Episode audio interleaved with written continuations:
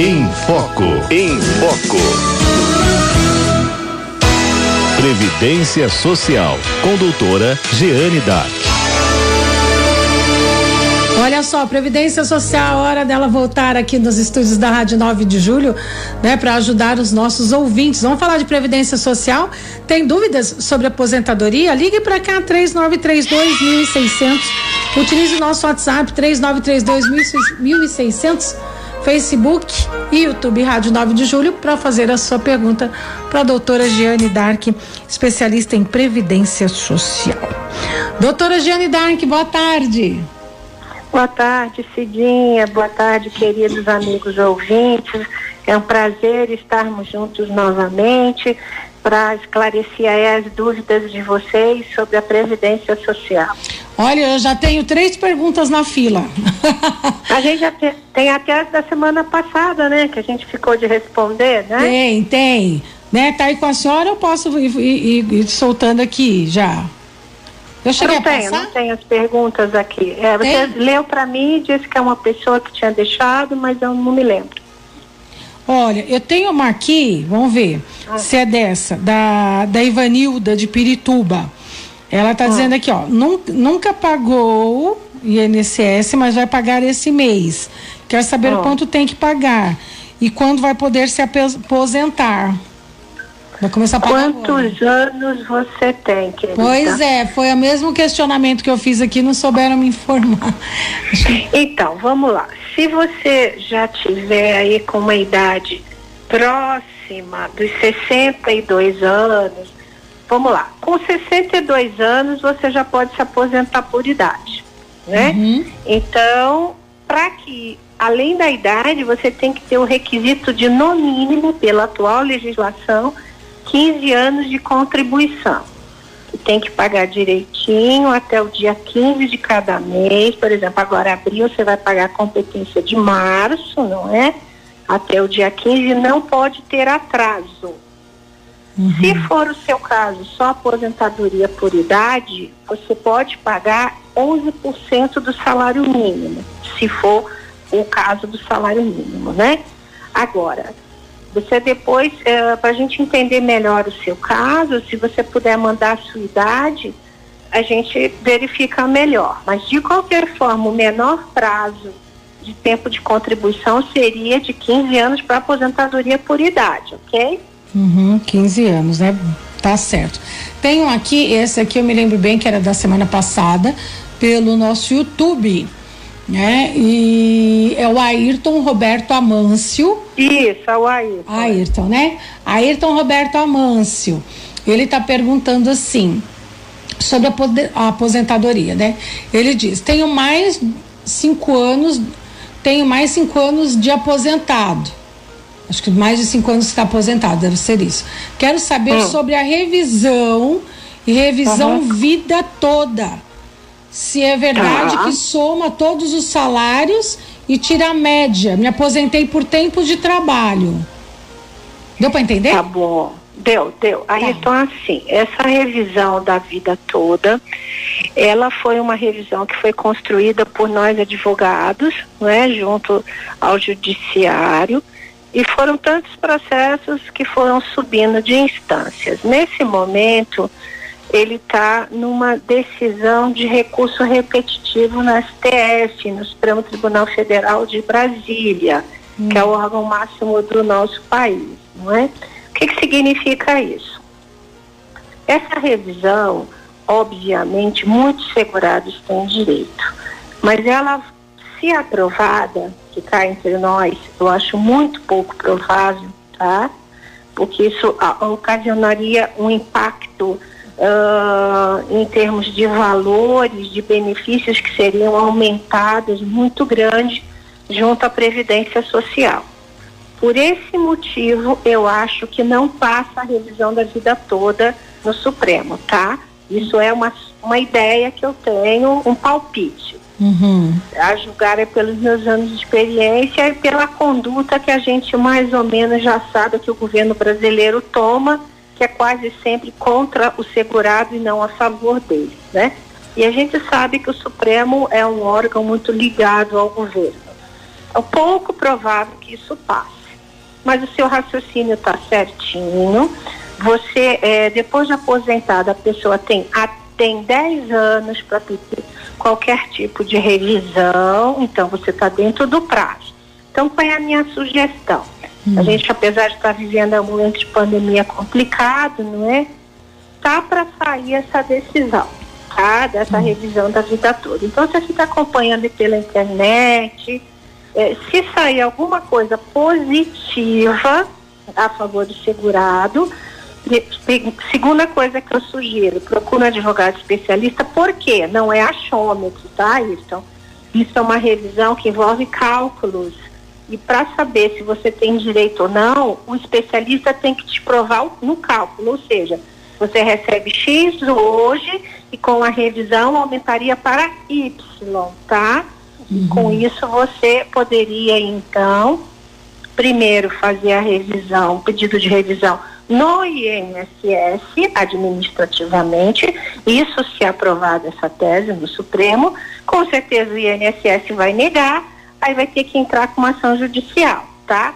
Mas a gente precisa seguir esse passo a passo aí para aguardar essa decisão. Certo. O INSS está é, atendendo normalmente, doutora?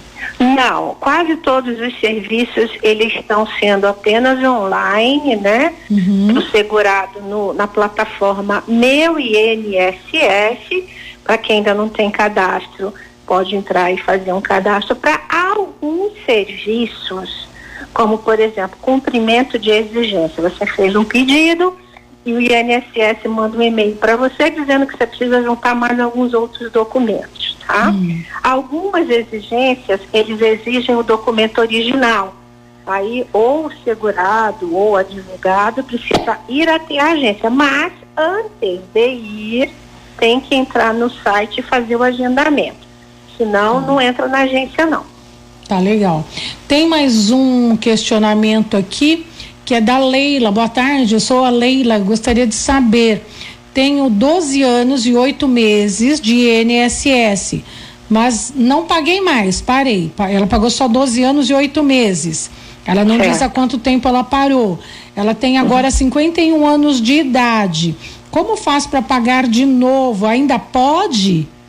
Ela é de Carapicuíba. Pode, Leila. Leila, claro. Boa tarde. Obrigada aí do seu questionamento. Em primeiro lugar, Leila, sim, é, eu tenho falado bastante isso e eu volto a, a bater nessa tecla, Cidinho, porque, por exemplo, eu tenho um caso de uma cliente que está com o marido, infelizmente, entubado na UTI por causa de Covid. Uhum. E o que acontece? Ele, infelizmente, ele trabalhava, né? Adquiriu uma doença que por algum motivo parou de trabalhar e também parou de recolher para a Previdência Social. Isso já tem mais de dois anos. Uhum. Deus me livre e guarde que ele venha falecer. A viúva não vai conseguir nem pedir a pensão por morte, gente. Pelo amor de Deus, é isso que eu falo para vocês. É porque hum. ele perdeu a condição de segurado, gente. Por favor, isso é muito importante. Porque assim, ah, mas é, o que eu recolho é um pouquinho. Gente, mais pouquinho é importante por dois motivos. Primeiro, você mantém a sua qualidade de segurado. Hum. Que num evento, por exemplo, desse de, de, de falecimento do segurado, os seus dependentes, em estando recolhendo para a Previdência, terá o requisito para pedir a pensão por morte, né? Uhum. Para aquele dependente também tem outros requisitos, como, por exemplo, se a esposa tem mais de 45 anos, ela vai receber essa pensão por morte por da vida. Mas tem o escalonamento das idades, né? Uhum. Agora, se a pessoa parou de recolher por mais de dois anos e nesse período não provar ou que ficou desempregado ou algum das, alguma das possibilidades que a lei apresenta como manutenção da qualidade segurada, ele perde essa qualidade junto ao INSS. E perdendo essa qualidade segurada, ele não tem como ter esse requisito para pedir pensão por morte, entendeu, Cidinha? Entendi. Então, assim, isso é muito, muito, muito, muito importante. Muito Voltando ao caso da Leila. Leila, hum. você estando aí com a, com a idade que você está, corre gestão e ainda em relação a essas minhas considerações iniciais quanto à qualidade do segurado. Volte a contribuir imediatamente. Se a sua condição não é uma condição de recolher num valor acima do salário mínimo, recolha no salário mínimo. Porque 12 anos você já tem. Não joga fora isso, né? Para aposentar por idade, você ainda teria que alcançar os 62 anos, que eu acredito que seja a condição aí é, melhor para você, né? Recolher aí mais, mais os anos que completariam os 15. Isso seria um primeiro raciocínio. Para o tempo de contribuição, você precisaria no mínimo de 30 mais o evento da idade, que eu acho que não seria tão vantajoso nem tão rápido para você, né? A gente tá, ia falando aí no mínimo de 18 anos. Então, com mais um tempo, você completaria o mínimo dos 15, mas não para só nos 15, tá, Leila? Se for possível para você. É, continua recolhendo. Primeiro, querida, é um momento muito complicado no mundo, né? Uhum. Vamos manter nossa qualidade segurada. Se você tiver sei lá, um acidente, precisar aí de um auxílio doença, você também precisará estar contribuindo, tá bom?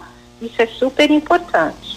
Ok. Tem outra questão aqui da Dora Vicente, tem 56 anos e 16 de contribuição. Com essa nova lei, consigo aposentar com 60?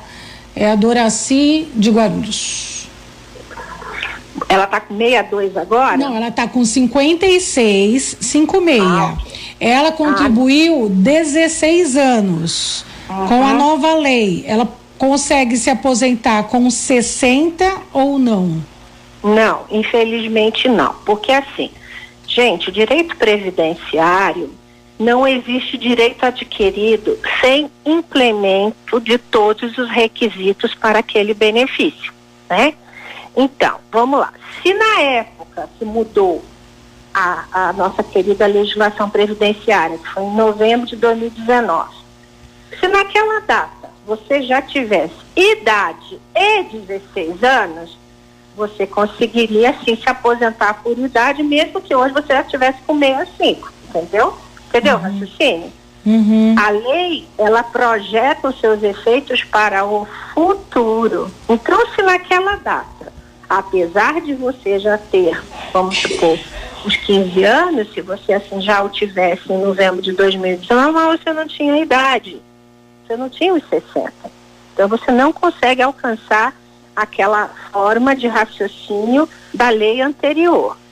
E sim, agora o seu enquadramento é de novembro de 2019 para frente. E você então cai sim na nova lei, que para idade é para a mulher 62 anos, tá bom? Tem mais aqui, o Valdir, ele pergunta aqui, talvez eu me aposente próximo à minha idade de 65, 65. Pergunta é, vale a pena esperar e fechar com os dois? Eu acho que esperar o tempo. Os de... dois o quê? Não entendi. Pois é, nem eu. nem eu com os dois. Eu, eu, eu, será tempo de serviço Olha, não vai ter mais, né? Para assim, é, a, a, aposentadoria por tempo de serviço, com, esse, com essa nomenclatura, ela deixou de existir em 1998. Depois passou a ser aposentadoria por tempo de contribuição.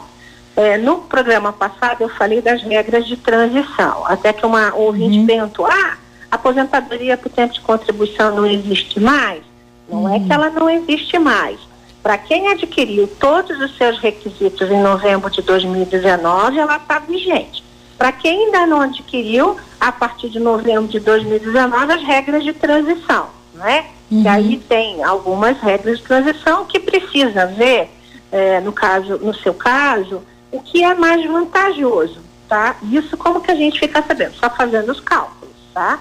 Teria que pegar o seu CNIS lá no meu INSS, também é, chamado de extrato previdenciário, dá para um especialista para fazer os cálculos e dizer para você, olha, o tempo de contribuição você receberia X com essa regra de transição e com 65 anos seria isso. Aí você vê o que é mais vantajoso, tá? Uhum. Agora, sem fazer cálculo, eu não tenho como te dizer qual que seria o melhor, tá bom?